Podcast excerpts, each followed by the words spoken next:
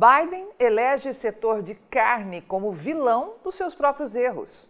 Rural Business, o amanhã do agronegócio, hoje. Você viu isso por aí?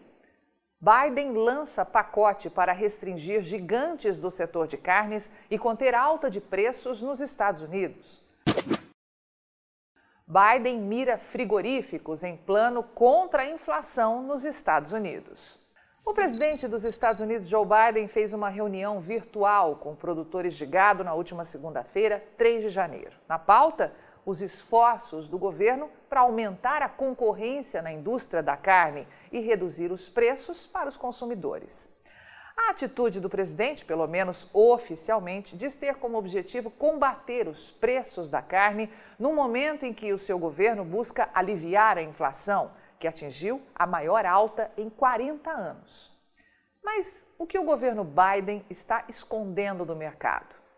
Atualmente, legisladores e reguladores têm pressionado por uma revisão do setor de frigoríficos dos Estados Unidos após reclamações sobre a suposta influência dessas empresas de carne sobre os mercados e os produtores. A Casa Branca culpa a indústria da carne pelo aumento dos preços dos alimentos e acusa as empresas de aumentar as suas margens de lucro. Por sua vez, Representantes da indústria frigorífica de carne atribuíram preços mais altos à escassez de mão de obra, restrições da cadeia de suprimentos e pressão inflacionária mais ampla.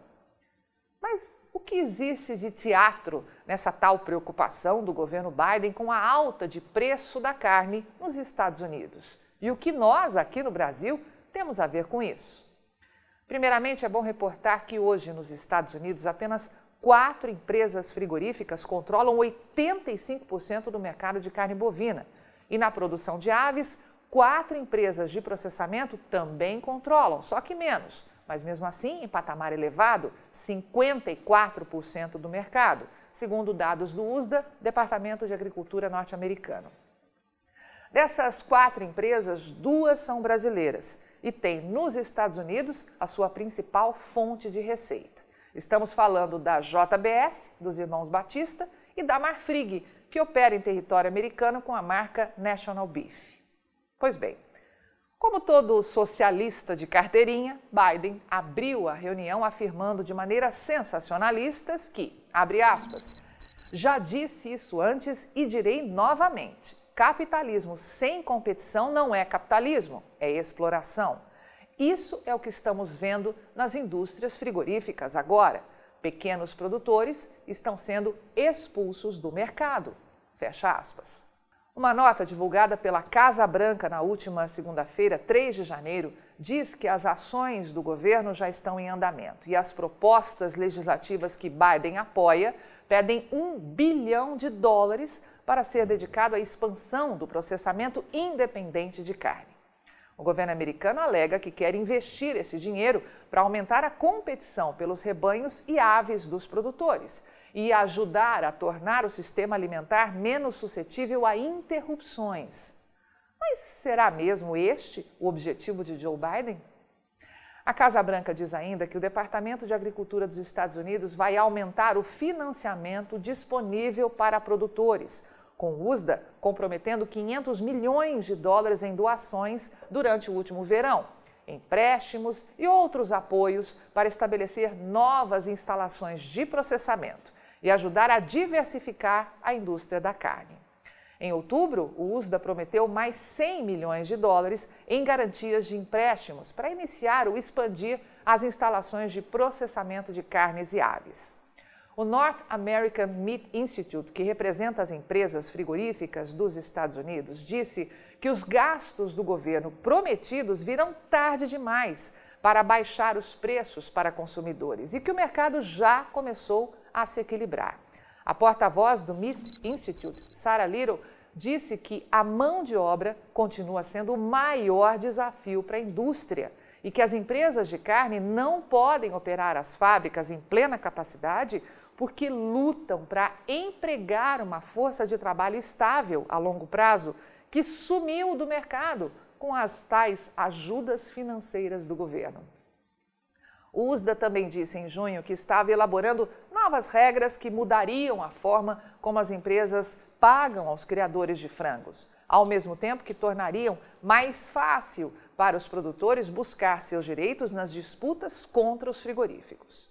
O governo também começou a trabalhar em novas regras para combater o que diz ser abuso por parte dos processadores de carne e para quando um produto pode ser rotulado como produto dos Estados Unidos. Uma ordem executiva de julho de 2021 instruiu o USDA a considerar novas regras que tornariam mais fácil para os produtores ganhar certos tipos de reivindicações sob uma lei federal projetada para preservar a, con a concorrência justa e as práticas comerciais na indústria da carne legisladores republicanos e democratas propuseram uma legislação que exigiria que os processadores de carne bovina comprassem mais gado em mercados abertos e levaria a preços regionais mínimos.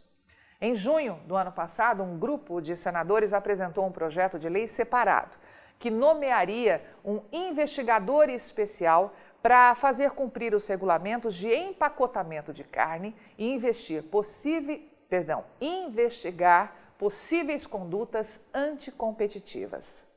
O governo Biden disse na última segunda-feira que apoiava esses esforços. E aqui cabe uma pergunta muito importante.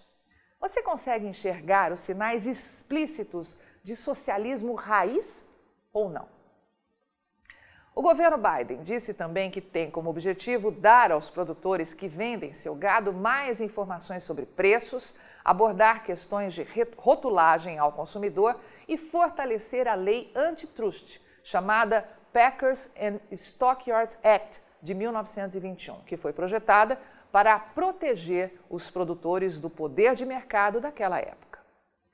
Mas o que Biden não conta neste novo teatro mercadológico? Não conta que foi ele o gerador de todo este problema inflacionário. A própria Câmara de Comércio dos Estados Unidos já deu o recado certo sobre o tema quando declarou que o plano do governo Biden pode restringir ainda mais a oferta e elevar os preços das carnes nos Estados Unidos. Mas por que a Câmara de Comércio dos Estados Unidos está certa? É que, na verdade, o gerador do problema inflacionário nos Estados Unidos é o próprio governo Biden. É exatamente isso que você ouviu. O governo Biden vem colocando trilhões de dólares na economia dos Estados Unidos e promete em 2022 mais 6 trilhões de dólares. E o que isso gera na prática? Gera inflação, gera uma classe baixa e média dos Estados Unidos acomodada, que está entrando de cabeça num processo vicioso onde o indivíduo de baixa renda não consegue mais enxergar os benefícios de trabalhar e crescer, já que o governo paga mensalmente para que ele fique em casa. Para Júlio Brissac, analista-chefe e estrategista de mercado de pecuária de corte aqui da Rural Business, responsável pelo conteúdo deste vídeo, temos sinais claros que o governo Biden está tentando usar preços mais altos para justificar sua agenda socialista nos Estados Unidos sendo ele próprio o gerador desses dois graves problemas, inflação e falta de trabalhadores, com a sua farta distribuição de dinheiro público. Foi o governo Biden que gerou uma demanda acima da oferta. Foi ele que gerou aumento do número de cidadãos americanos que não conseguem mais enxergar a necessidade de trabalhar. O processo de controle de massas já começou no mais novo Estado socialista do mundo os Estados Unidos da América. Por enquanto, este processo está mais nítido nos estados democratas, mas como podemos ver, no caso da carne, a cama já está sendo montada também para os estados republicanos. Brissac lembra ainda que os socialistas dos Estados Unidos são diferentes dos argentinos, dos venezuelanos e dos chilenos, e mais diferentes ainda do comunismo chinês. Mas todos têm uma coisa em comum: eles querem, na verdade, controlar você e em breve controlar o que e quanto você vai comer e produzir. Avante, pecuária de corte do Brasil, só com informação profissional de mercado é que vamos sobreviver.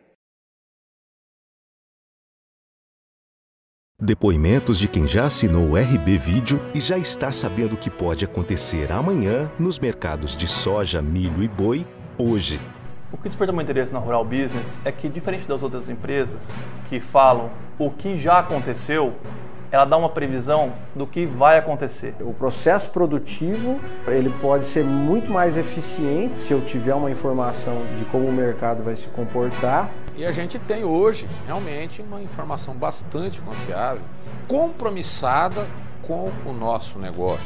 Aumente já seus lucros no agronegócio. Acesse rbvideo.com.br e assine Rural Business. O amanhã do agronegócio, hoje.